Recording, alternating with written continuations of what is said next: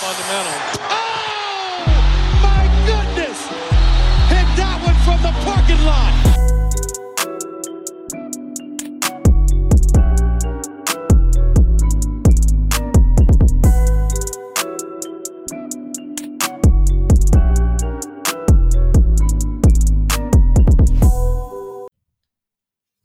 Hallo und herzlich willkommen bei der neuen Folge von Vom Parkplatz. Wir haben uns wieder zusammengefunden. Das ist einmal Lino hier und das ist Len dort. Was geht, Len? Salü, grüß dich. Alles fit? Yes, kann mich nicht beschweren bei diesem Wetter. Jetzt Ja, zuletzt. endlich. Bisschen Freiplatzwetter tendenziell. Definitiv, oder? Ich weiß nicht, wie es im tiefen Süden aussieht, aber hier in NRW ist es echt nicht schlecht. Nee, ist super Freiplatzwetter, weil es nicht ganz so heiß ist. Vielleicht 22 Grad, Sonne. Perfekt. Ja. eigentlich. Da hat man eigentlich auch nichts dagegen, dass vielleicht tendenziell ein bisschen Pause ist vor den NBA Finals. Dachte Ja. man sich zumindest vor kurzem noch. Ähm, Gerade wenn man wahrscheinlich Miami Heat Sympathisant war, dann hat man sich gedacht, uh, das wäre doch nicht schlecht. So zehn Tage oder sowas äh, Mhm. zwischen den Serien. Jetzt könnte es vielleicht doch sein, dass es sich noch ein bisschen zieht. Äh, Wir Ja. sind jetzt gerade hier bei einem Stand von 1 zu 3 aus Celtics Sicht. Richtig. Und vor dem fünften Spiel ist es jetzt, Genau. heute Nacht. Sind wir mal sehr gespannt, wie sich das entwickelt. Aber ja, könnte immer noch eine knappe Woche werden, theoretisch. Oder die Gute, Celtics robben sich sogar. weiter ran. Ah, ja, siehst du. Ich glaube, Freitag, äh, also morgen in einer Woche ist äh, erstes Game in den Finals. Nicht unbedingt in meinem Interesse, sage ich jetzt mal so. Äh, von mir aus kann es auch eine kurze Pause sein ja, zwischen Conference Finals und. Finals. Aber genau, wir werden sehen. Ähm, aber ich würde sagen, wir fangen erstmal bei der anderen Conference Finals Serie an. Und zwar zwischen den Denver Nuggets und den LA Lakers. Jo, Äh, Die ist nämlich ja schon seit einigen Tagen Geschichte. Und seitdem hat sich aber so ein bisschen was aufgetan, news-technisch, beziehungsweise Storyline-technisch, würde ich sagen. Vor allen Dingen definitiv. geht es dann natürlich um den Namen LeBron James. Da würde ich auch sagen, können wir damit anfangen. Bevor, vorher würde ich aber noch kurz sagen, es gab ja auch die News, dass ein gewisser Carmelo Anthony äh, seinerseits ja auch aus der Draftklasse 2003 unterwegs gewesen, ähm, jetzt tatsächlich angekündigt hat, dass er zurücktritt. Und das sind doch schon mal ordentliche News bei einem Top 10 Scorer of all time. Deswegen würde ich sagen, geht es auch noch mal über den zu quatschen. Ja, was würdest du denn sagen? Ähm, als was hast du ihn als erstes in Erinnerung? Boah, es ist schwierig bei Mello. Ähm, wie gesagt, äh, ich habe das auch schon bei, bei Hall of Game, haben wir eine Folge zu ihm gemacht, habe ich auch gesagt, ich mag ihn off-court mehr als on. Ähm, aber, aber was ich natürlich zuerst im Kopf habe, wenn ich an Mello denke, ist es zum einen, weil ich es immer noch geil finde, diese Three to the Dome äh, Ja. Dreier Celebration und dieser Silky Jumper. Also der ist schon echt nice gewesen. Muss man einfach lassen ihm. Genau, Ähm, da gibt es wenige, die, die das schöner gemacht haben als er. definitiv. Ja, und auch die Celebration ist wahrscheinlich eine Top 5 Celebration. Ich hätte jetzt nicht komplett äh, eine Top 5, die ich runterrattern könnte, aber ist doch schon eine ziemlich ordentliche. Mir kommt jetzt als erstes tatsächlich von seinem ehemaligen Mitspieler J.R. Smith, kommt mir in den äh, Sinn. Ja, ich weiß jetzt gar nicht wieso, aber der hat ja jetzt nicht dauernd rausgehauen, aber jetzt mal äh, zu einem Ende von einem Viertel oder sowas hat er gern diese, keine Ahnung, wie man sie äh, bezeichnen soll, diese Helikopter oder Ja. sowas, Helikopterarm-Celebration gemacht. Die Ein Knie auf dem Boden. Genau, die war sehr extrovertiert. da, ähm, und die musste dann am, am Ende von einem Viertel sein, weil äh, nicht zurückzulaufen, sondern stattdessen diese Celebration mitten in Game zu machen, wäre vielleicht nicht so die Option gewesen. Da war wahrscheinlich die äh, Carmelo Three to the Dome Celebration ein bisschen alltagstauglicher, sag ich Das mal. definitiv. Ist auch nee, der alltagstauglichere Spieler im Vergleich zu J.R. Smith. Ja, das wahrscheinlich, stimmt. Gerade wenn es in den Finals ist. Ähm, LeBron wird ein, Lied- ein Lied von singen können. Ähm, als er mal da den Brainfart hatte, als er bei den Cleveland Cavaliers war und nicht wusste, wie der Score ist, beispielsweise. Wo, wobei, wobei, ich meine, ja, das war, das war wahrscheinlich die Nummer eins, aber meine Nummer eins, äh, jetzt reden wir zwar über J.R. Smith, aber egal, wenn wir jetzt schon not? dabei sind, ist immer noch äh, diese Szene gewesen, als er sich mit Jason Terry unterhalten hat, im Ausstehend und das Play weiterging und sein. Gegenspieler einfach gescored hat und er hat einfach so mit Jason Terry gesprochen. Auch geil. Ja, da gibt es wahrscheinlich eine ganze Compilation von äh, wahrscheinlich zu vielen Minuten aus äh, Sicht der Coaches von J.R. Smith damals. Ja, Aber naja, ja, zu Carmelo, du hast es auch, ich habe es auch als eine meiner ersten Sachen, einfach einer der schönsten Jumpshots Ja. aller Zeiten. Der stand einfach wirklich wie eine Eins immer in der Luft, muss man sagen. Und auch insgesamt, ne, nicht nur der Jumpshot war extrem schön und ähm, den hat er sich auch immer gern, gern genommen, auch äh, in hohem Volumen, sondern Ja. ist halt auch einer der besten Scorer und äh, einer der effektivsten Scorer, weil hat halt seine ähm, neuntmeisten Punkte all time in der Regular Season. genau. Das Muss man auch erstmal gut. machen. Definitiv, genau. Und zeugt auch davon, dass er dann doch eine lange Karriere hatte, auch wenn es hinten raus ja ein bisschen holprig wurde Das und stimmt. er auch eine Zeit lang äh, aussetzen musste, obwohl er es nicht unbedingt gewollt hat. Aber dann kann ich mich daran erinnern, dass er dann zurückkam. Ich glaube, das war dann seine erste Station. Nach dieser Pause war dann wieder Portland. Genau. Und da hat er sich dann so auch als äh, ja, Three, nicht mehr- ohne die äh, Spieler hat er sich dann ganz gut äh, dann doch noch halten können, aber zumindest der schöne Jumpshot, den hat er dann nochmal nutzen können. Aber vorher, ja, äh, wir hatten natürlich die Denver Nuggets Zeit, wo er extrem am Scoren war und dann auch die Zeit bei den New York Knicks, wo er der Superstar im Big Apple, im Garden war und da unter anderem ja auch äh, Topscorer der Liga eine Saison geworden ist. Also das waren schon immer sehr coole Zeiten. Mike Breen, der ihn regelmäßig dann äh, kommentiert hat und dann auch mal ganz geile Momente auch in der Klatsch hatte. Das Und stimmt. vergessen zum Beispiel das Spiel gegen die Chicago Bulls, die damals auch Ja. auf ihrer Prime waren. Das Ja. war ein richtig geiles Ding. Mit inklusive Overtime, er da zwei Dreier gegen Duel Das war richtig nice. Mhm. Aber man darf auch nie vergessen, ich meine, äh, einmal hatten sie es ja in die, in die Conference Finals geschafft mit Denver, aber man muss ihm auch attestieren, dass er jetzt vor allem in New York nie die Teams hatte, um wirklich kompetitiv zu sein. Das muss man auch sagen. Er ist meistens in seiner Karriere in der ersten Runde rausgeflogen, ob es jetzt in Denver oder in New York war. Ja. Er war auch teilweise selber schuld daran, dass eben kein besseres Team möglich war. Zum Beispiel, als er den Trade nach New York forciert hatte, Ja. äh, anstatt einfach ein halbes Jahr zu warten und als Free Agent zu wechseln Fair, ähm, ja. hat er die Zukunft quasi von New York geraubt und im Zuge dessen immer noch äh, quasi heute eine Relevanz, weil Jamal Murray zum Beispiel einer der Picks war, äh, die äh, dann fruitful für die Denver Nuggets waren. Oh ja, das kann man Durch seinen. Trade. Also er hat auch quasi seine Fingerabdrücke in diesen Finals, auch wenn er es in seiner Karriere zu keinem auf dem Court geschafft hat. ja, aber witzig, dass man den Bogen da spannen kann. Sehr, sehr coole Anekdote, würde ich sagen. Ja, insgesamt würde ich auch sagen, ne? leider nicht der größte Winner letztendlich über die gesamte Karriere. Das nicht. Äh, und schien irgendwie ein Stück weit. Ich habe jetzt auch, natürlich hat man ein paar Snippets dann irgendwie auf Social Media mitgekriegt, inklusive auch noch so einem Clip, wo er dann erstmal, äh, ich glaube, das war auch in einem Podcast, in einem Videopodcast, wo er dann erklärt hat, äh, wie man auf seine 28 Punkte in einem Spiel kommt. Ähm, man braucht nur sieben pro Viertel zu machen. Äh, simple math, würde ich sagen. Ja. Ähm, aber da hat er halt rausgehauen, wie er das dann immer angestellt hat und so weiter. Und äh, ja, ich meine, es war wahrscheinlich ein Ausschnitt äh, aus diesem Podcast, aber ein bisschen sinnbildlich dafür, dass er, glaube ich, schon jetzt äh, nicht an letzter Stelle hatte, wie er so auf seine Punkte kommt und auf seine Accolades vielleicht auch ein Stück weit. Ja, ich will es jetzt nicht zu negativ machen, weil es ist ja Nee. auch ein positiver Abgesang, ne? aber mh, ja, kann man jetzt auch nicht unbedingt weg- wegdiskutieren, inklusive auch ähm, den Rumblings sozusagen, auch bei. Lin Linsanity beispielsweise, als Ja. äh, der da seine zwei, drei Wochen hatte, wo er komplett ausgerastet ist und Carmelo der Mitspieler war, aber vielleicht nicht der gönnendste äh, Mitspieler aller Zeiten zu dem Das Zeitpunkt. definitiv nicht.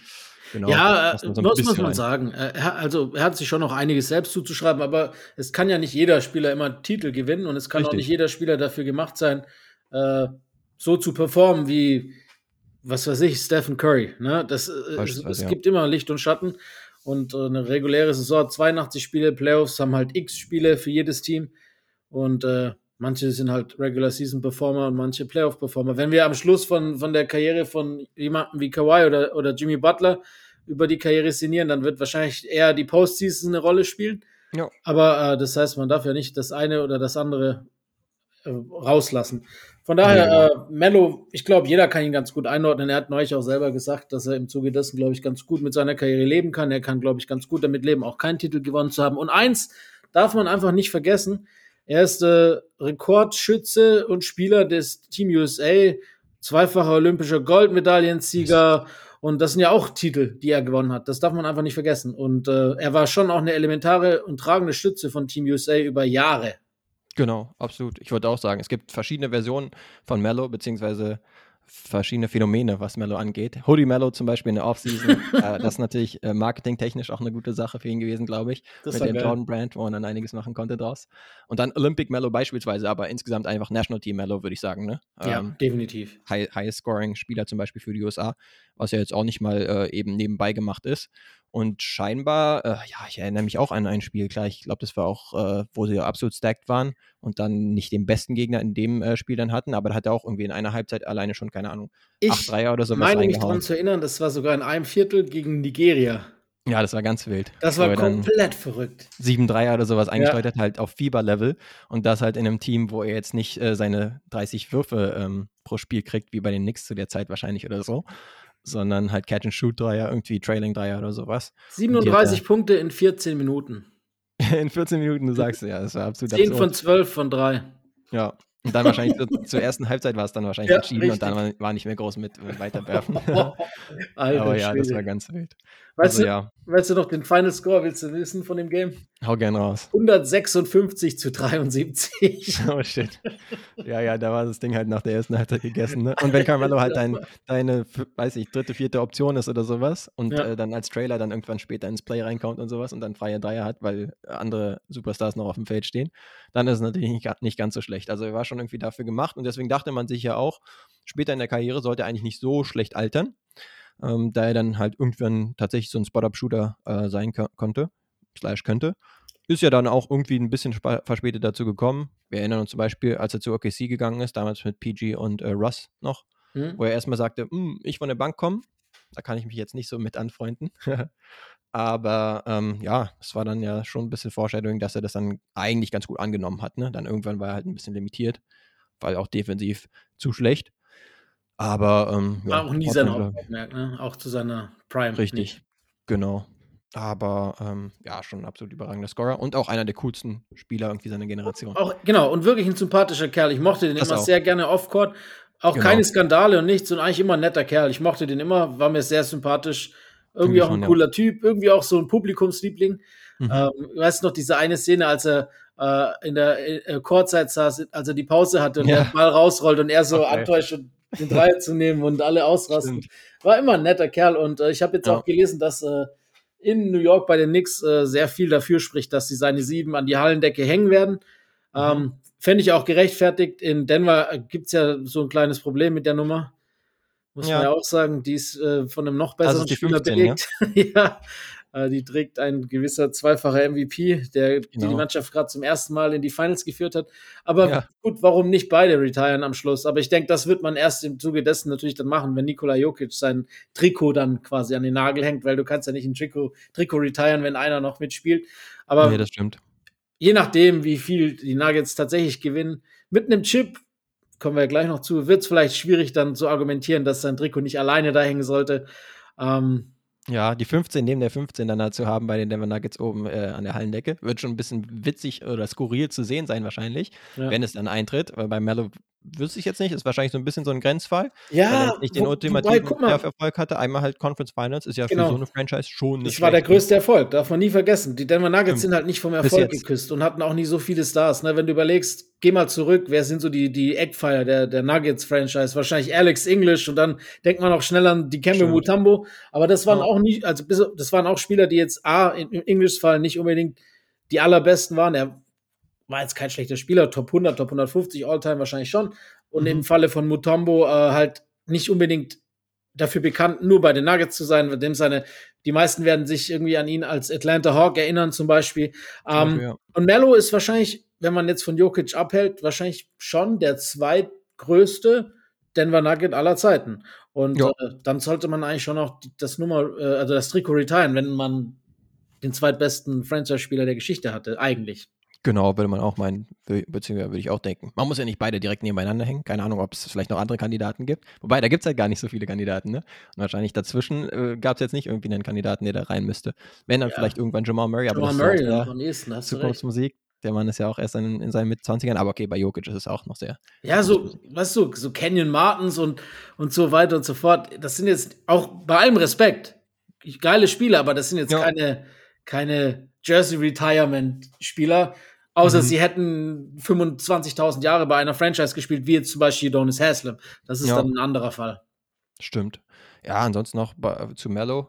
Vielleicht, äh, ja, einmal die Carmelo Anthony äh, Denver Nuggets damals, auch mit Allen Iverson, auch einer der coolsten Spieler aller Zeiten, würde ich sagen. Also dieses Duo, ja. das war noch so in der, in der früh, ja, relative Frühzeit von meinem NBA-Verfolgen, aber die beiden zusammen, die hingen dann schon mal an der Wand, weil die so cool waren beide.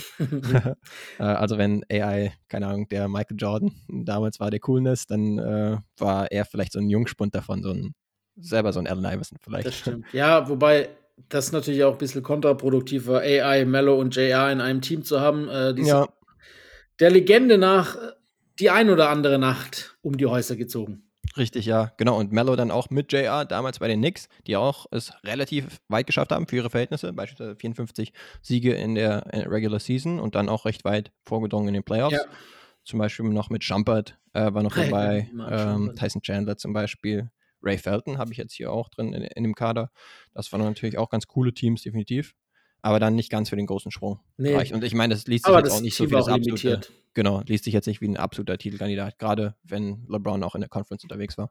Ja, der, der, der beste Mitspieler, den er derzeit hatte, war Amari, dem seine Knie aber dann auch nicht mehr mitgemacht haben. Von daher, ja, äh, ja ist schon okay. Ich glaube, man kann das einordnen. Er ist auf der NBA 75-Liste, er ist zweifacher äh, Olympiasieger, er ist mhm. Neunter in der All-Time-Scoring-Liste, er ist Scoring-Champion, er ist zigfacher All-Star, ich glaube zehnfacher All-Star, er war ja. in sechs All-NBA-Teams. Also die Karriere lässt sich sehen. Die kann Absolut, sich sehen ja. lassen. Ja, und dann ist er halt ein bisschen, wenn man in Richtung Rings gucken möchte, ein bisschen unvollendet, aber äh, ja. wir haben es ja eingeordnet. Gibt, das haben auch größere nicht geschafft. Charles Richtig. Barkley, John Stockton und so weiter und so fort, ne? Beispielsweise, genau. Ja, und wir haben es ja angesprochen, ne? Ähm, sein Kompane ja. aus der 03 Draft Class. Der hat jetzt auch äh, ein bisschen für Wirbel gesorgt, mhm. nachdem die Lakers, ja, zumindest was das Ergebnis angeht, mit 0 zu 4 sang- und klanglos gegen die Nuggets rausgeflogen sind. Hat er mal eben zumindest, ja, leichte Ankündigungen bzw. Andeutungen gemacht, dass es vielleicht jetzt schon nach dieser Saison äh, für ihn vorbei sein könnte in der NBA. Da würde ich auch mal kurz die Frage stellen: äh, Kaufst du es ab oder nicht wirklich? Also, zuerst, ich kann ja kurz das Zitat noch, falls jemand es nicht mitbekommen hat, vorlesen. Er hat gesagt: mhm. I got a lot to think about, uh, just personally, with me moving forward with the game of basketball. I got a lot to think about. Und hat das später dann noch im Gespräch mit Dave, äh, Dave McManaman, ja. glaube ich, äh, darauf auch bezogen. Genau, McManaman hat auf jeden Fall gemeint, er hat danach mit ihm gesprochen, hat gemeint, er wollte nochmal sicher gehen, ob er das auch wirklich auf eine mögliche äh, auf ein mögliches Retirement bezogen hat. Dann hat LeBron gesagt, ja, allgemein über seine Karriere. Ähm, ja. So, meine Antwort auf das, nein, ich nehme das überhaupt nicht für voll. Äh, also, gut, es ist, aber ja, es ist das so ein, ist bisschen, ein Statement von LeBron, aber genau, es ist so ein bisschen ein Drama, ne? Das mag sein. Ähm, das mache er gern. Äh, es gibt natürlich jetzt die Gerüchteküche spinnt. Es gibt viele, viele Thesen und viele äh, Dinge, in welche Richtung das gehen kann. Ich habe gestern einen ganz interessanten Artikel von Eric Pincus im Bleach Report gelesen, äh, der mit mehreren Western Executives gesprochen hat, die natürlich dann anonym bleiben. Einer glaubt zum Beispiel, dass er das nur macht, um halt ein Druckmittel in der Hand zu haben, dass er dann quasi sagt, hier, ähm, er möchte Ham quasi loswerden. Ein hm. anderer sagt, ähm, ja, er macht das, um, um ich weiß nicht, und so weiter und so fort. Ja, Jedenfalls geht es halt darum, dass, dass A, sein großes Ziel hat er immer wieder betont, ist es, mit, mit seinem Sohn zu spielen, der höchstwahrscheinlich nächstes Jahr in die, in die NBA kommen kann. Ähm, wenn er so weiter sich entwickelt, auch kommen wird. Das ja. heißt, das Jahr muss er überbrücken. Dann ist nächstes Jahr auch das All-Star-Game in LA. Nee, ich glaube 2025. Und das wäre halt so, haben auch alle gesagt, wenn er noch bei den Lakers wäre, so die perfekte Inszenierung einer Abschlusstour oder quasi so der Höhepunkt ja. einer Abschlusstour. Und mhm. ein anderer hat auch gesagt, LeBron wird niemals mit einer Absch Abschiedstour, ohne Abschiedstour abtreten. Genau. Um, ähm, auf der anderen Seite, wer weiß, also er kennt seinen Körper selber am besten. Er war nicht bei 100 Prozent. Die, die Verletzung hat ihn schon, also deshalb hat er auch eben diese, diese ganze Spot-Up-Shooting-Sache da durchgezogen oder bei ihm kann es ja eher Spot-Up-Bricking nennen. Die, die Dreier sind ja schon echt schwer geklonkt. Aber mhm. ich glaube, man hat das schon auch in großen Teilen gesehen, dass er nicht der LeBron ist, den wir auch diese Saison schon gesehen haben. Ähm, ja. So eine Verletzung im Alter ist vielleicht auch schwieriger loszuwerden. Und deshalb glaube ich, dass bei ihm das jetzt nicht Kalkül war, sondern eher Frustration über das Ausschalten, Frustration über diese Saison, die sich eigentlich zum Guten gewendet hat und jetzt halt dann trotzdem eigentlich erfolgreich unter den Top 4 geendet ist, ne, ist, man kann nicht immer, aber er hat ja selber gesagt, ich bin nicht hier, um in die Eastern, äh, in die Western Conference Finals genau, zu kommen. Genau, das ist so ein bisschen die Frage der Perspektive immer, ne? Ähm, also, man hätte sagen können, ja, die Lakers waren bis kurz vor Ende der Regular Season, waren sie noch an Nummer 13 beispielsweise, also es ist eine absolute Cinderella-Story, würden das zum Beispiel Leute sagen, die es positiv auslegen. Ja. Andererseits ein LeBron, der halt 38 Jahre ist, in einer 20. Saison, wie wir alle wissen, der gibt sich natürlich nicht damit zufrieden, überhaupt in die Top 4 zu kommen äh, der NBA und dann halt, ja, zumindest wie gesagt, sagen und klanglos rauszufliegen, was das Ergebnis, Endergebnis sozusagen äh, äh, angeht. Denn ja, die Spiele selbst waren ja jetzt nicht wirklich klar, sondern die waren schon du durchaus knapp gegen ein Team, was echt gute Chancen hat, tatsächlich dann letztendlich die Trophy ja. hochzustemmen. Da werden wir noch zu kommen. Ähm, aber trotzdem kann ich schon verstehen, dass LeBron dann sagt, okay, dann mache ich mir halt erstmal Gedanken, beziehungsweise ich werde mich jetzt noch nicht committen, dass ich auf jeden Fall äh, sage, ey, nächste Saison, ich bin sowas von innen, egal was passiert. Ähm, das kennen wir auch schon von LeBron, dass er da ein gewisser Chessmaster ist, ähm, dass er versucht, da ein bisschen äh, was in die Wege zu leiten. Ja, ich habe auch was gelesen von wegen, dass ein Executive auch meinte, ah, so ein bisschen dieses Ablenken von der Narrative, man habe gerade, äh, man wäre gerade rausgeflogen in vier Spielen eben, sagen wir klanglos ja, so kann man es theoretisch vielleicht äh, bezeichnen. Ich würde aber tatsächlich auch sagen, dass es eher dieses ist, okay, ich bin jetzt maximal frustriert erstmal übers Ausscheiden, mach mich, äh, also kann mich jetzt nicht damit anfreunden, unter den Top 4 gewesen zu sein, selbst als Seven Seed, sondern bin da frustriert drüber und hinterfrage erstmal jetzt alles. Und klar, ja. ich glaube jetzt nicht tatsächlich, äh, ohne dass ich jetzt mit ihm Kontakt gehabt habe, aber dass er jetzt zum Beispiel jetzt diese Geschichte äh, mit Bronny James, mit seinem Sohn plötzlich ähm, zum Mond schießt und sagt, nö, will ich jetzt doch nicht mehr und außerdem würde ich das auf jeden Fall auch sagen, dass er, ähm, dass es nicht zu LeBron passen würde, wenn er sagen würde, ja, auf so eine Abschiedstour beziehungsweise Abschiedssaison, da werde ich jetzt drauf verzichten, sondern er ist ja schon jemand, der sich da auch äh, gern äh, inszeniert. Und dementsprechend kann ich das jetzt ehrlich gesagt auch nicht glauben. Aber ich glaube jetzt auch nicht, dass es jetzt einfach nur aus der Luft gegriffen bzw. gelogen ist, weil er ist tatsächlich frustriert und äh, stellt, wie gesagt, alles in, äh, in Frage.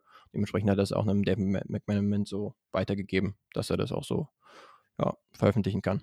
So ja, würde ich es jetzt denken. Genau. Jetzt ist halt so ein bisschen die Frage, ne? Es gab ja auch die Fragen, ja, wie sähe es denn aus? Jetzt sind zum Teil auch ein paar Rumors äh, im Internet kursiert, die auch ganz Warriors interessant sind. So, ne? Genau dass die Warriors äh, vielleicht sich einen LeBron holen können, was natürlich jetzt erstmal äh, als erste Reaktion abstrus erscheint. Aber ich habe ja nur kurz, kurz drauf geschaut, weil ich, ich habe jetzt auch nur kurz geschaut und äh, mega konkret wurde es jetzt da noch nicht. Ich meine, Kevin O'Connor zum Beispiel von The Ringer hat da einfach so ein bisschen was angedeutet, aber ich glaube jetzt da nicht äh, mega Quellen zitiert oder sowas. Aber LeBron hat halt noch nächste Saison seinen Vertrag über 47 Millionen und dann, dann hat Option, er eine, ne? genau, dann eine Player Option. Das heißt, er könnte dann auch äh, frei auf dem Markt sein. Ähm, und jetzt, wenn er diesen Sommer wechseln wollen würde, dann müsste es halt über einen Trade passieren. Da gibt es theoretisch auch Optionen, ne? auch inklusive mit den Warriors. Das ist aber die Frage, äh, wie realistisch das ist. Ich bezweifle ja, es ehrlich gesagt. Zumal äh, wahrscheinlich, also die größte, das größte, die größte Story ist ja, dass LeBron schon immer gesagt hat, wenn ein Spieler, mit dem er gerne mal zusammengespielt hätte oder spielen würde, ist Stephen Curry. Und dazu kommt noch, dass er und Draymond Green ja sowas wie Best Friends sind. Ähm, ja, stimmt. Aber, aber dass, das halt quasi das Cap-technisch auch funktioniert, dürfte Draymond Green eigentlich nicht opten in seine Option, weil sonst würde das unter dem neuen Dach nicht funktionieren. Mhm. Ähm, das zu viel What-Ifs, das ist eigentlich unrealistisch und auch nicht machbar. Das ist vielleicht was für die Zukunft, aber nicht für ja. die nächste Saison, weil ich glaube, ein Trade wird nur gehen, wenn sie ihre Big Three auflösen und das haben ja die Warriors schon eher dementiert, dass das dieses Jahr passieren wird. Ja. Ähm, von daher, das ist natürlich dann auch von Kevin O'Connor so ein bisschen hin und her überlegen. Und aber wie du gesagt hast, nichts Konkretes, so ein bisschen genau. Spaß an der Sache, aber ich glaube, da ist nichts dahinter. Ähm, und die, die Option hat er sich ja damals auch, das war wieder Kalkül, ne? Die hat er halt sich geholt, dass er eventuell dorthin kann, wo Bronny gedraftet wird. Und das wird Stimmt. eventuell, je nachdem, ich meine, wie gesagt, mir ist es viel zu früh, einen Abgesang auf LeBron zu haben, weil A, ja sein letztes Spiel, das er gerade gespielt hat, waren 40, 10 und 9. Mhm. B, ähm, er hatte drei, fast drei, ich glaube 29, 7, 6 geaveraged in, in, der Saison bei der Mannschaft, die unter die Top 4 gekommen ist. Ähm, und er war mit einer Verletzung gehandicapt. Lass den im Sommer sein, sein Ding durchziehen, recovern. Und ich würde niemals einen Abgesang machen, bevor ich es nicht selber mit meinen Augen über einen längeren Zeitraum gesehen habe. Und jetzt lass den nächste Saison einfach wieder so spielen wie, wie gewohnt. Ne? Vielleicht nicht mehr der LeBron, der vor 15 Jahren war, aber klar, das ist ja auch erwartbar, aber einfach immer noch ein extrem guter Spieler. Ähm, dann ist das wirklich auch eine Chance, glaube ich, nächstes Jahr für viele Teams zu spekulieren, ne? als mhm. einfach zu sagen, ja, Bronny ist jetzt vielleicht nicht unser Pick mit der 11, mit der 8, mit der 12, wo auch immer. Ja. Aber wenn wir ihn holen, dann bekommen wir halt LeBron und er wird halt wahrscheinlich, dass es passt vom Gefüge her auch für wenig unterschreiben, weil er ist Milliardär. Und dann haben wir ihn noch ein, zwei Jahre. A, marketingtechnisch natürlich eine Goldgrube. Mhm. Jersey-Verkäufe, Season-Tickets, LeBron und Bronny, Alter, ESPN ja. wird explodieren, egal wo das ist, der wird selbst aus den Charlotte Hornets ein Big-Market-Team werden. Das wissen wir alle. Ähm, ja. Von daher ist dann auch wirklich so, das ist vielleicht dann auch Bronny gegenüber ein bisschen ungerecht, weil äh, ich könnte mir gut vorstellen, dass er in den Top 5 weggeht, auch wenn er vielleicht dann jetzt, wir, wir wissen nicht, wie gut er ist Mhm. Noch, er ist gut, aber ob er wirklich ein, ein Lottery-Pick wert ist, wissen wir erst nach dem Jahr im College wahrscheinlich.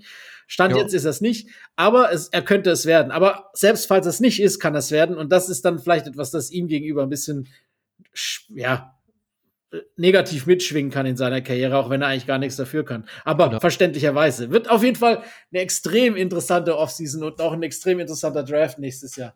Ja, das definitiv. Also ich habe auch mal spaßeshalber kurz reingeschaut, was so einen sehr frühen Mock-Draft zum Beispiel angeht für 24. Und da habe ich jetzt bei der erstbesten Seite, habe ich äh, Bronny zum Beispiel an Nummer 28 gemockt gesehen.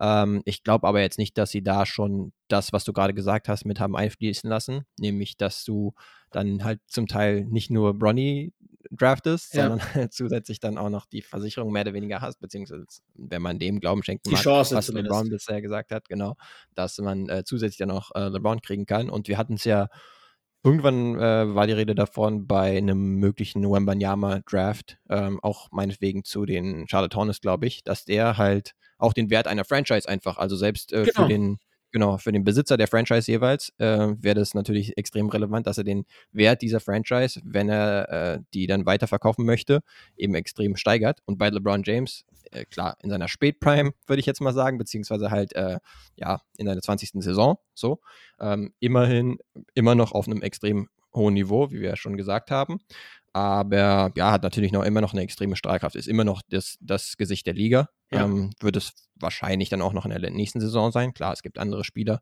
die jetzt auch so langsam aber sicher ähm, vielleicht aus der Top 10 der besten Spieler äh, rausbuxieren. Äh, ähm, trotzdem hat er natürlich, wie gesagt, also man merkt es ja alleine schon bei den Lakers und äh, ESPN, klar, da, haben, da ist ja auch ein Match made in heaven.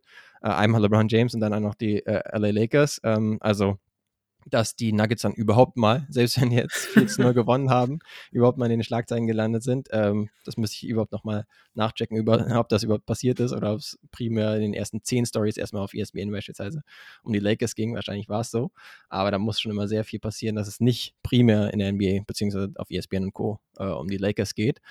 Aber ja, ähm, es bleibt auf jeden Fall spannend. Und ähm, ja, es könnte schon sein, dass halt ein Bronny dann so ein bisschen geboostet wird und dann meinetwegen letztendlich nicht in den Top 30 nur, sondern lass es in den Top 15 oder so äh, gedraftet wird. Das wäre zumindest jetzt mal von uns ne? so eine Hypothese. Ein Team, das nichts verlieren kann oder kalkul kalkulieren kann, dass vielleicht ein LeBron sie über diesen gewissen Hump bringt, wird auf jeden Fall feuern. Bin ich mir 100% sicher. Ich glaube, dass der ja. Top 10 weggeht. Top 10 ist ja jetzt ja, ja. Ich sag das dir jetzt schon. Der wird ja. Top, wenn, wenn sich das bis dorthin bestätigt hat, natürlich, wenn LeBron jetzt zurücktritt, ist eine andere Geschichte, aber wenn sich das bestätigt, LeBron nächste Saison weiterspielt und dann weiterhin sagt, er, sein Ziel ist es, mit Bronny zu spielen, dann geht er Top 10 weg, egal ob er es verdient hat oder nicht.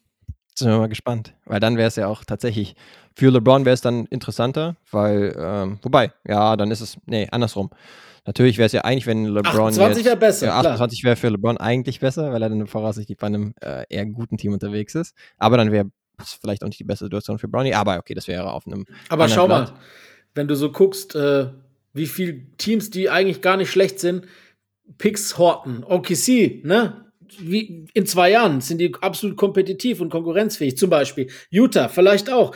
Ähm, also da gibt's auch die Spurs mit Wemby dann und eine Horde ja. an Picks. Also ich glaube, da gibt's auch echt interessante Teams, die eventuell trotzdem auch äh, einen höheren Pick durch halt äh, die ganzen Trades haben könnten, als sie ihn verdient genau. hätten. Und dann ist es nochmal anders, ne?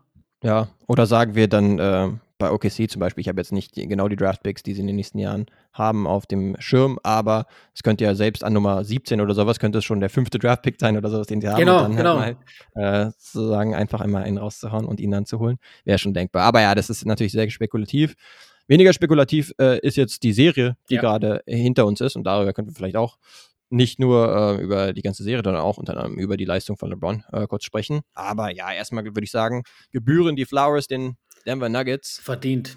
4 zu 0 haben sie die Lakers nach Hause geschickt und Brutal. das halt mit einem überragenden Duo, würde ja. ich jetzt mittlerweile sagen. Nicht nur nee, der. Das war ein Duo. Genau, der mehrfache MVP Nikola Jokic mit einem 27 bis 28 Punkt Triple-Double, sondern auch noch Jamal Murray mit 32 Punkten im Schnitt. Unfassbar. Also das ist echt wildes, kongeniales Duo, würde ich sagen. Und Jamal Murray bestätigt einfach das, was er jetzt auch schon in der Bubble zum Beispiel gezeigt hat und insgesamt über seine Playoff-Karriere, dass er dann nochmal ein anderer Spieler ist in den Playoffs. Also das ist schon krass zu sehen. Er ist ein er ist ein ganz anderer Spieler in den Playoffs. Der ist auch jemand, der diesen berühmten Phänomen. Gang noch findet, wenn es darum geht. Ja, dabei hat er jetzt noch gar nicht so extrem viel Playoff-Erfahrung, weil er noch ein halbwegs junger Spieler ist, aber lang verletzt war. Genau, aber in den paar Dingern, wo er dabei war, ist er echt extrem liefern, aber am, am, am liefern. Aber es ist jetzt nicht nur die beiden, sondern, und das würde ich tatsächlich auch sagen, war dann auch das Ausschlaggebende, dass halt der Rest der Rotation bei den Denver Nuggets deutlich besser war als bei den Lakers. Die Lakers hatten ja schon gute Spiele auch von Rollenspielern, äh, auch in vorigen Runden. Aber da kam dann, glaube ich, im Vergleich zu den Nuggets, die halt einfach einen echt guten Supporting Cast haben. Beispielsweise KCP, beispielsweise Bruce Brown auch von der Bruce Bank. Brown, ja. Mega. Ähm, das ist halt ein extrem gutes, intaktes Team, was äh, dann eben den Supporting Cast der Lakers dann auch in den Schatten gestellt hat, würde ich sagen. Ja, und natürlich auch, und das darf man nie verneinen, hat ihnen geholfen, dass halt einfach Anthony Davis so inkons inkonsistent ist und nicht der zweite Star oder der erste Star ist, den man eigentlich erwarten sollte, wenn man weiß, was er kann. Gerade auch wieder in Game 4, das ist schon zum Teil echt ernüchternd sogar, was er da da spielt. Ne? Ähm, ganz, ganz bizarr, wie, wie teilweise passiv er einfach Dinge passieren lässt. Und das ist einfach für mich auch unverständlich. Klar, man, man darf jetzt nicht alles auf den Gegner schieben. Ähm, die Nuggets sind vollkommen zu Recht da und haben auch die Spiele gewonnen, in denen AD rasiert hat, wie zum Beispiel Game 1. Ja. Das darf man nicht vergessen. Ähm, ja. ja. das ist eine richtig gute Symbiose, finde ich, das Team. Ähm, das ist perfekt aufgestellt. Das mhm. ist gewachsen über die letzten Jahre. Du hast noch so gewisse Stellschrauben angezogen, die du gebraucht hast. Zum Beispiel Aaron Gordon als Defensivanker. Unfassbar wichtig für das Team und spielt auch echt geile Playoffs. Der fliegt manchmal so ein bisschen unterm Radar. Michael ja. Porter Jr. trifft, wie er will und ist jetzt auch noch so ein bisschen letztes Spiel zumindest auf einmal Facilitator geworden. Ich glaube, wir haben doch letzte Woche hast du noch drüber gesprochen. Du hast ihn, ja. glaube noch nie einen Pass spielen sehen. Hatte, glaube ich, in das Spiel danach, glaube ich, sechs Career Assists, High. Career High gehabt. Ne? ähm, von daher, äh, ja, nee, da passt alles. Und wie du schon gesagt hast, Bruce Brown war wahrscheinlich der beste Spieler off the bench äh, in der Serie und vielleicht auch einer der besten Spieler off the bench in den gesamten Playoffs. Da mhm. passt alles. Dann hast du noch einen Jokic, eben wie erwartet, der komplett rasiert und dazu noch einen Jamal Murray, der komplett rasiert. Hast, äh, nee, das macht Spaß zuzugucken und ich, und ich, für mich sind die auch der absolute Top-Favorit mittlerweile, egal wer im, im Westen, im Osten dazukommt. Äh, diese ja. Nuggets sind unglaublich schwer zu schlagen. Allein schon, guckt, ich habe nochmal die Stats rausgeschrieben. Jokic, äh, Game 1 34, 21, 14, Game 2 Aha. 23, 17, 12, Game 3 Crazy. 24, 6, 8, Game 4 30, 14, 13. Und äh, Jamal 31, 5, 5, 37, 10, 5, 37, 7, 6 und 25, 6, 5. Ey, wenn du zwei ja. solche Spiele in deinen Reihen hast, dann kannst du alles schlagen. Echt crazy. Ja, ich meine, Michael Porter ähm, ist sozusagen ein riesen Clay Thompson oder sowas, also auf jeden Fall ein riesen Movement-Shooter. Ähm, am defensiven Ende auch mittlerweile verbessert und tatsächlich, wie, wie, du gesagt hast, überraschenderweise auch mal ein paar Pässe rausgehauen.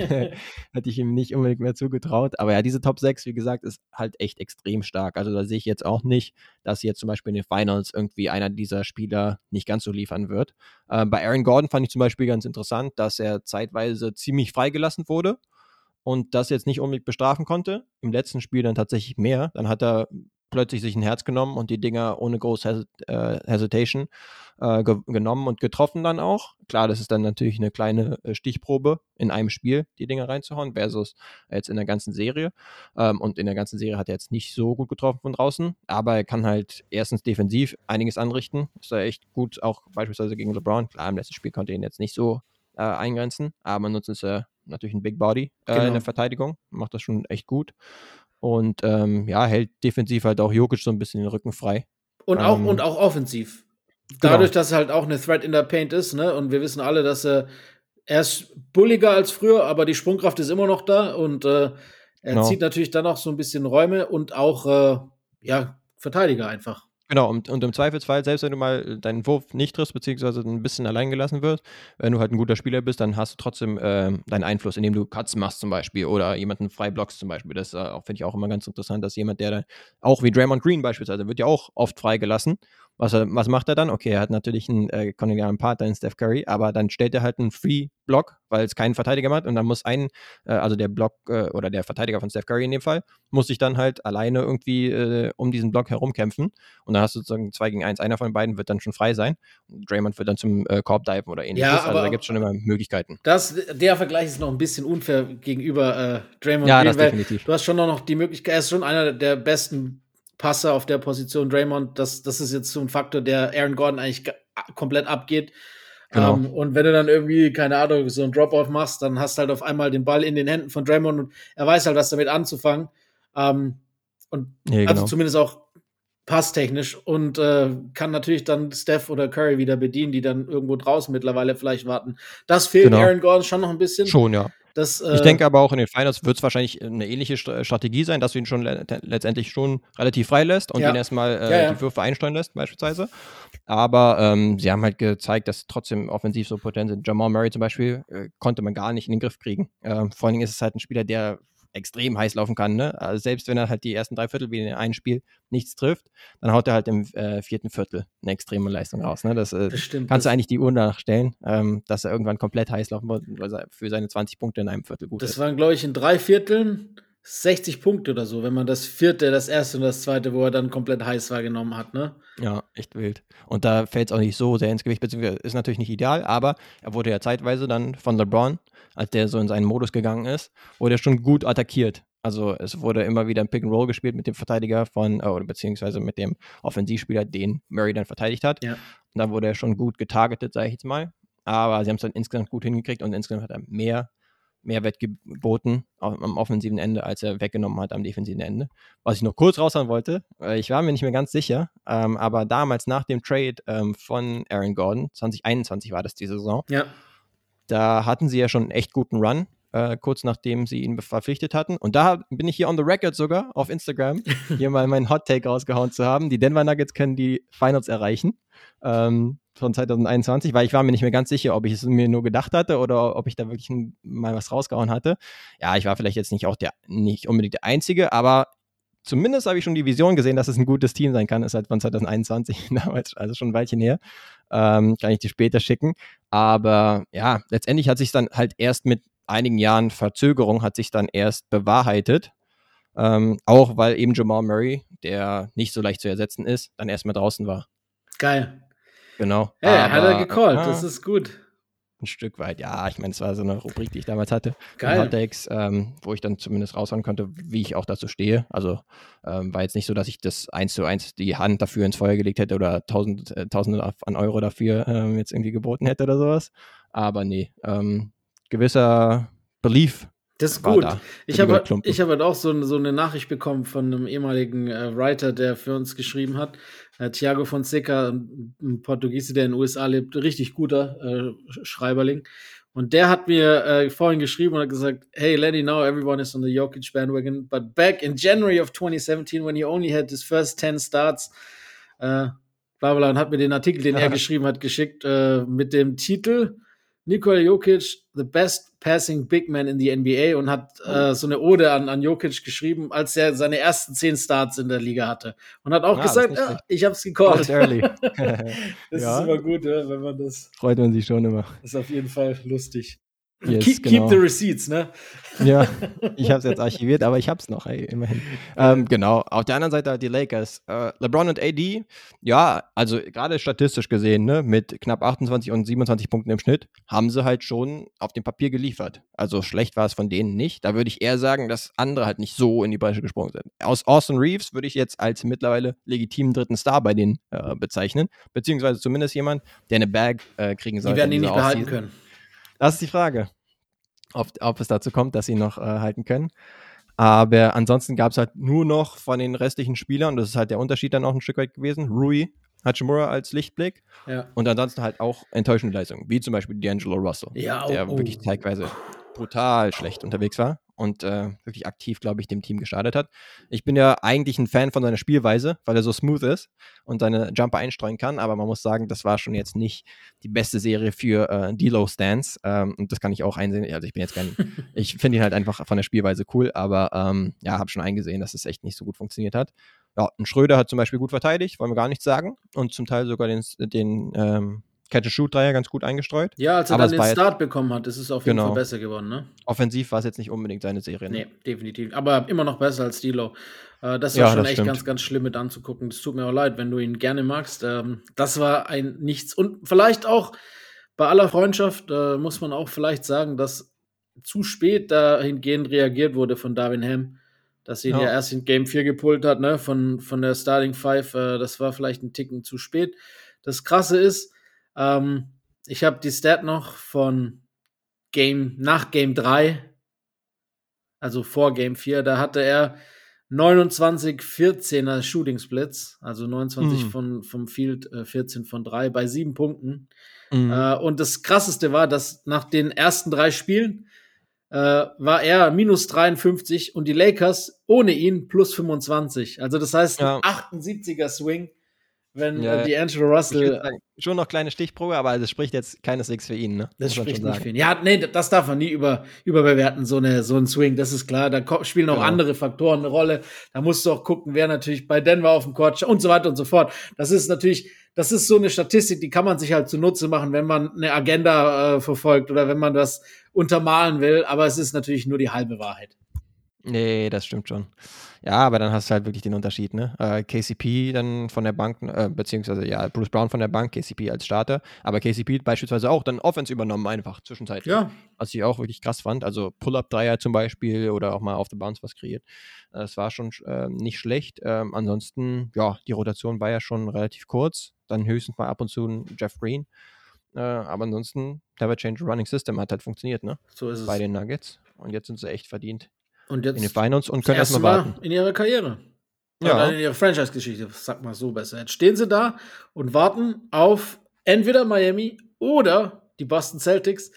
Ähm, yes. Es sah, ja, was heißt, es sah lange Zeit danach aus, als ob es die Miami Heat werden. Es sieht immer noch so aus, als ob es die Miami Heat werden, sind wir ehrlich. Genau. Es ist immer noch nie eine Mannschaft von einem 3 zu 0 zurückgekehrt. Mittlerweile durch das, äh, durch das äh, ja, Weiterkommen der Denver Nuggets ist diese Serie 150 zu 0 von Teams, ja. die 3 zu 0 in der Serie vorne lagen bei einer 7-Game-Serie.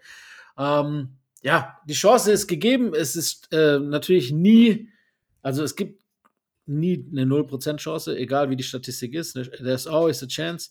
Jetzt ja. haben die Celtics 1 gewonnen. Ich würde sagen, das Spiel heute Nacht und vor allem Game 6 sind natürlich elementar, weil drei Chancen gebe ich den Heat nicht. Sie müssen in den nächsten 2-1 gewinnen.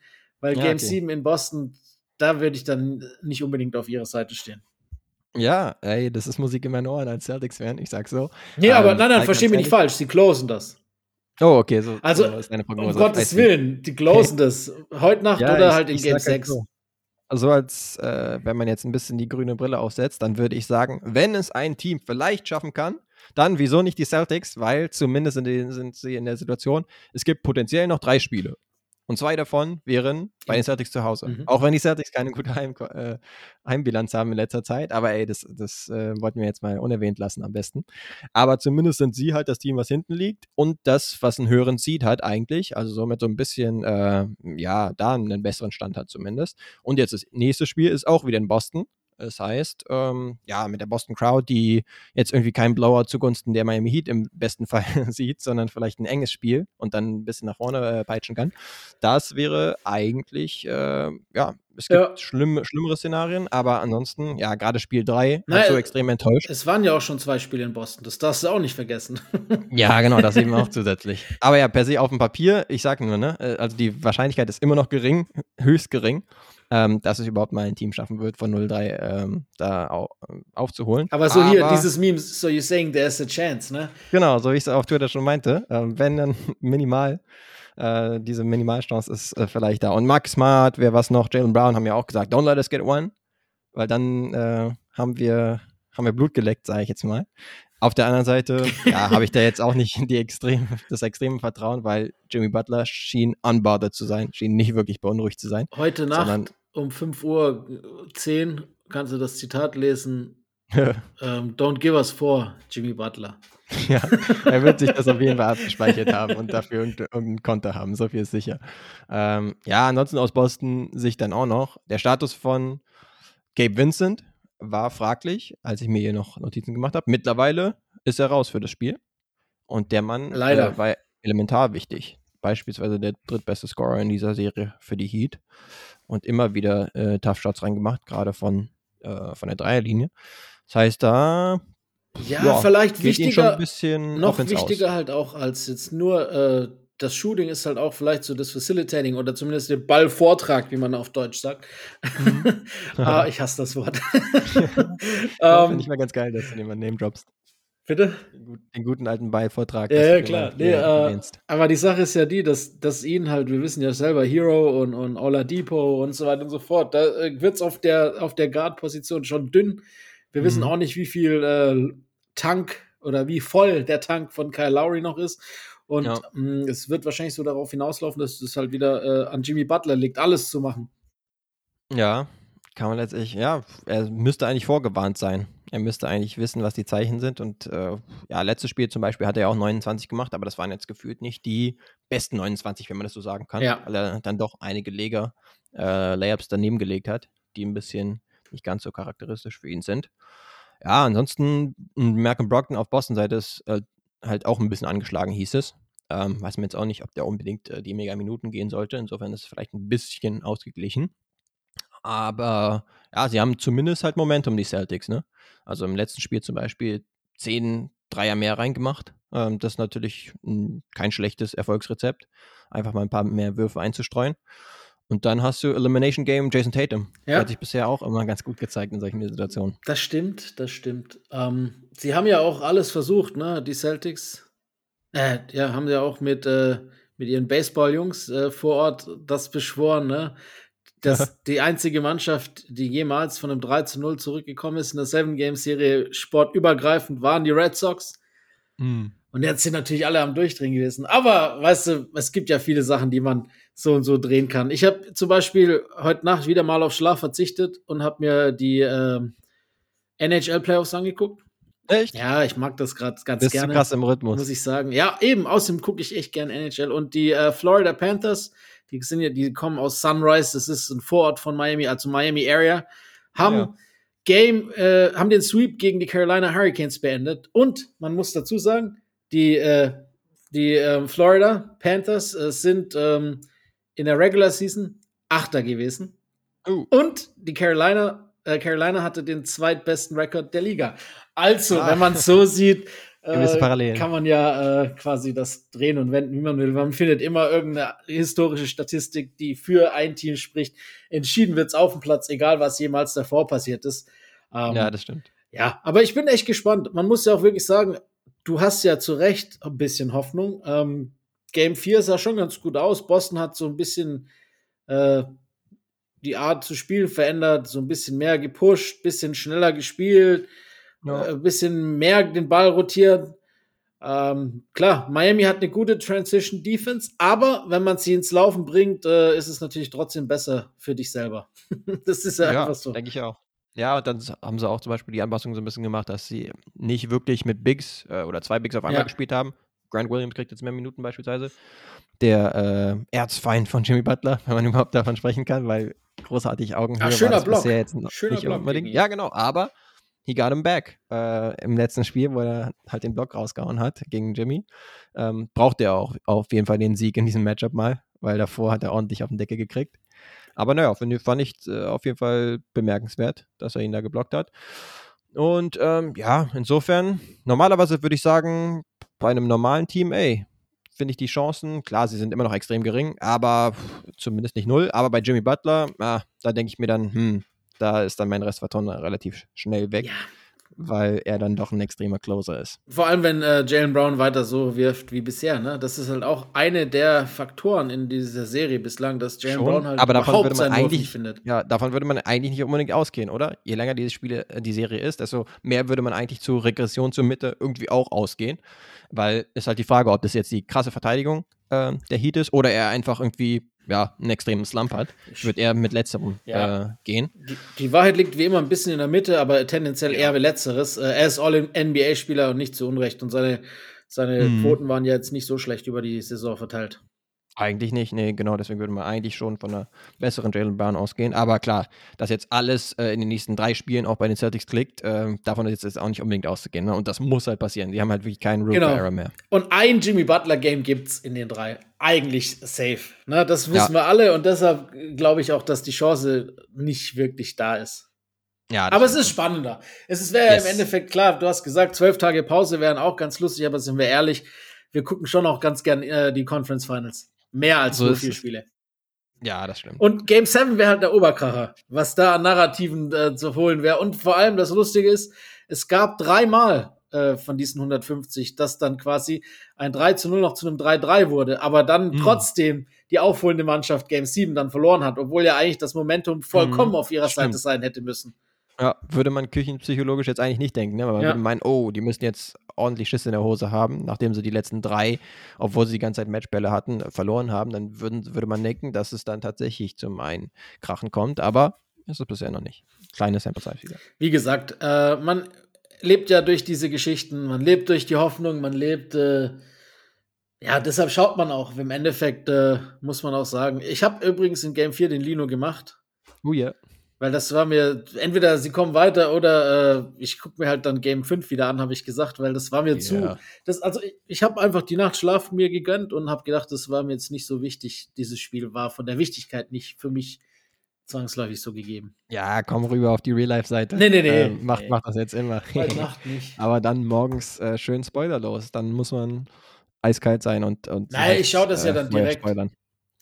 Ja, genau, aber vorher darf man trotzdem irgendwie nicht au- auf Twitter aus Versehen landen oder sowas oder auf Ja, aber da Instagram wärst du ja selber schuld. Das Handy bleibt äh, aus, bis, bis das Spiel gesehen ist. Ja, sehr gut. So will ich das hören. Junge, Das ist expertenhaft. bin doch nicht, ich bin doch kein Amateur. Wenn ich das schon mache, dann richtig. sehr richtig. Wobei ich muss Genau. ehrlich sagen, ich gucke das oft auch selber nach aktiv. Mir macht das nichts aus, ein Spiel zu gucken, wenn ich das Ergebnis weiß. Ja, genau. Gerade wenn du halt auch schon deine Posts absetzen Richtig. musstest oder ähnliches, ne? Dann Da bin ich ja nicht kein ganz Weg so. vorbei. Ja. Yes, yes. Ähm, was ist deine Prognose heute? Ja, das würde mich jetzt noch interessieren, wenn du jetzt eine abgeben müsstest für Game 5. ah, gib mir den Sieg von den Celtics, komm. Ja, du, ich sag auch, Nochmal heute gewinnen die machen, 2 zu Celtics. 3. Ich bin auch dabei. Das, die verkürzen auf 2 zu 3, um dann äh, übermorgen ähm, das 2 zu 4 zu fangen. Das ist Ja. meine Prognose. Kann durchaus so passieren. Ja, ich denke, das ist schon wahrscheinlich so das realistische Szenario. Aber wir werden sehen. Ja, und das Gute ist, über die Finals müssen wir ja noch nicht sprechen, weil das äh, nächste Woche reicht, bevor die Finals anfangen, ist nämlich wieder Stimmt. Donnerstag. Ja, das passt doch dann Dann ganz können, gut. können wir uns eigentlich auch alle Eventualitäten dafür aufheben. Das ist eigentlich ganz spannend. Ja. Ich würde sagen, die, die spannendste, na, weiß man nicht, bei 150 Serien, die passiert sind, müsste man ein bisschen Re- Revue passieren lassen. Aber die spannendste Serie vielleicht, die mal äh, 3 zu 0 vorne war für ein Team, aller Zeiten, wer weiß. Wegen den verschiedenen Situationen, inklusive, dass äh, Gabe Vincent jetzt draußen ist und so weiter und die Celtics höher gesetzt sind und so weiter. Könnte schon auf jeden Fall eine spannendere. Ja, wie haben die Leute die Witze gemacht? Bei ESPN ist wahrscheinlich Celtics immer noch 70% Siegfavorit. genau. Runter von 3, äh, 97 Ja, Jahren. genau. Ja, schon skurril, diese Dinger. Ach ja, das, das weißt du ja selber, dass diese Quoten und ach, Quatsch. Ja. Was kein Quatsch ist, ist, und damit würde ich sagen, können wir zur nächsten Geschichte kommen. Guess the Deadline. Das machen wir. Keineswegs ist das Quatsch.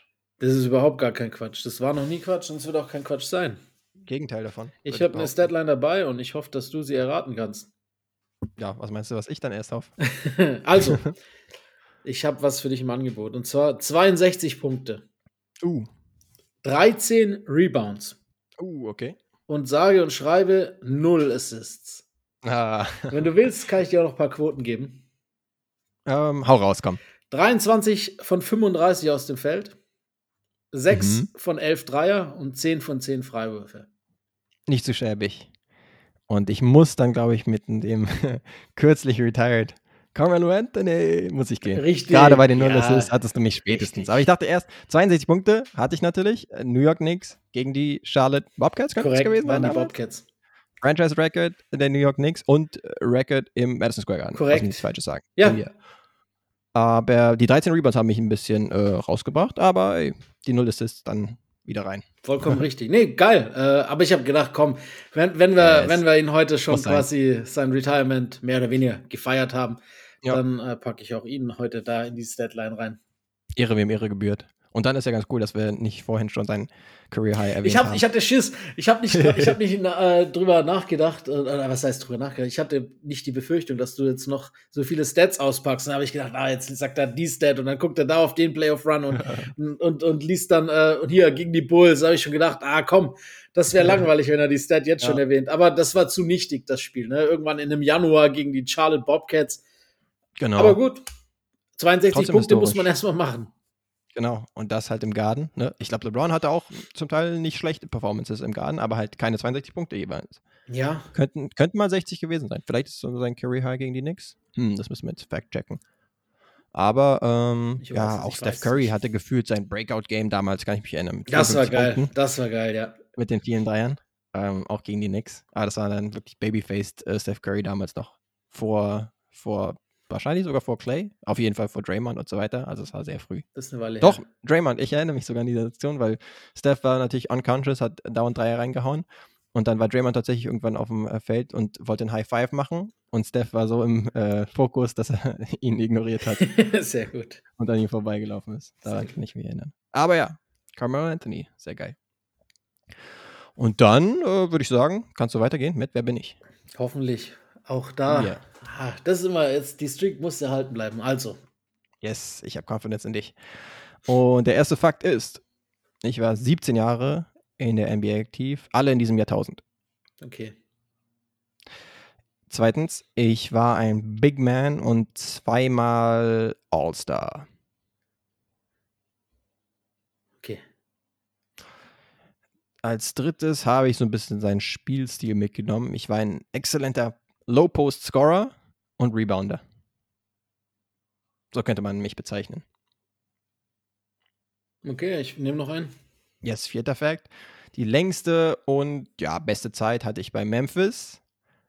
Und danach würde ich sagen, so bei Portland. Ja.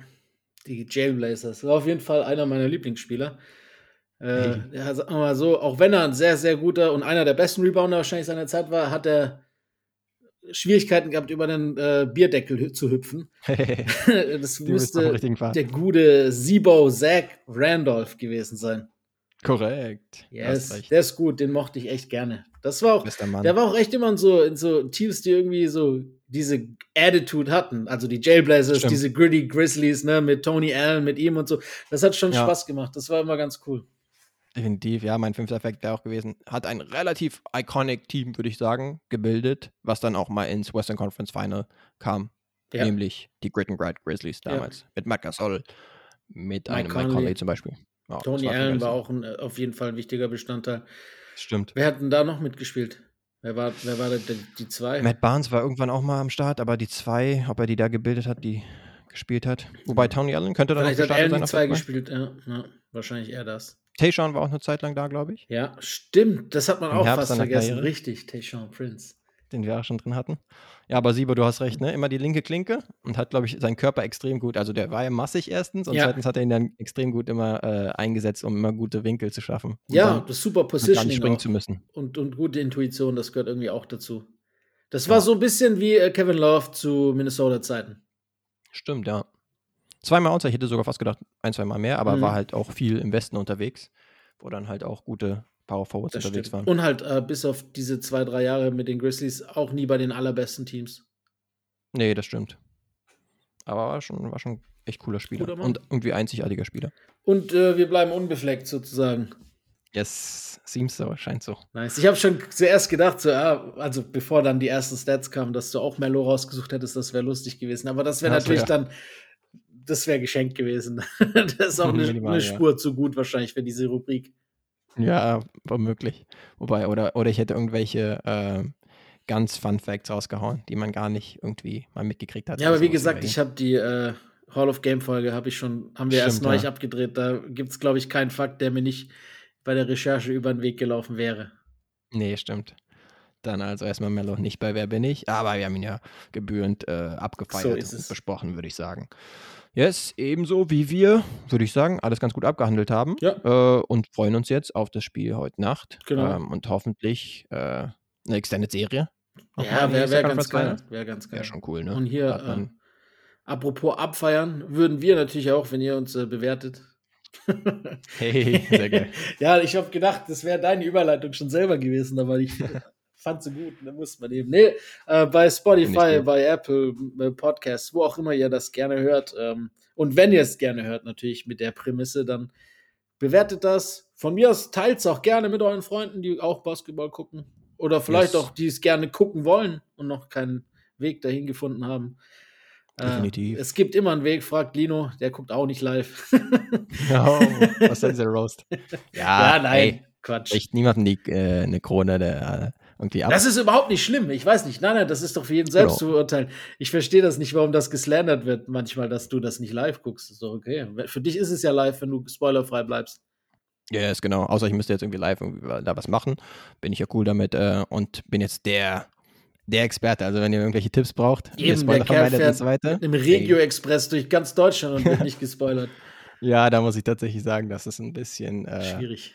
bisschen, ja, bisschen spaßeshalber war, dass ich da gesagt habe, dass ich gar keine Ahnung hatte. Ne? Ich Ja, ja, hast ja gesagt. auf den Arm genommen, ähm, dass ich da schon ein bisschen was mitgekriegt hatte, von wegen, dass da irgendwas vorgefallen ist in dem Spiel, ähm, besagtem Spiel mit Jimmy Butler und Grant Williams, weil das war diese, die Geschichte, wo die da ähm, sehr nah aneinander waren und dann ein bisschen ein paar Nettigkeiten auszutauschen hatten. Das hatte ich zumindest alles mitgekriegt. Und so Jimmy als das Phänomen äh, oder die Story äh, der letzten Nacht, das habe ich dann schon ein bisschen mitgekriegt und dann war es vielleicht ein minimaler Spoiler, aber ich wurde, wusste ansonsten nicht viel. Deswegen ja, würde ich mich schon als Experte beim Spoiler vermeiden und äh, Real Life gucken, würde ich mich schon bezeichnen. Sehr- Alles klar. Gut, Easy. dann äh, viel Spaß morgen früh bei Real Life.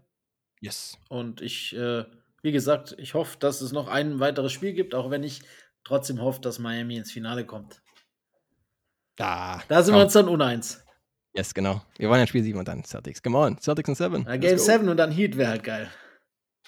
Das, Das ist so ein. Meltdown von den Celtics wie von den Sixers in Game 7 in der Serie zuvor. Das wäre mein Na. Traum. Doc, Doc Rivers war damals der Coach, ist er nicht mehr. Ah, stimmt, ja. Aber cool. Na gut, Gut. dann würde ich sagen, wir hören uns hoffentlich nächste Woche wieder. Haut rein. Tschüss, tschüss. Fundamental. Oh, my goodness! Hit that one from the parking lot.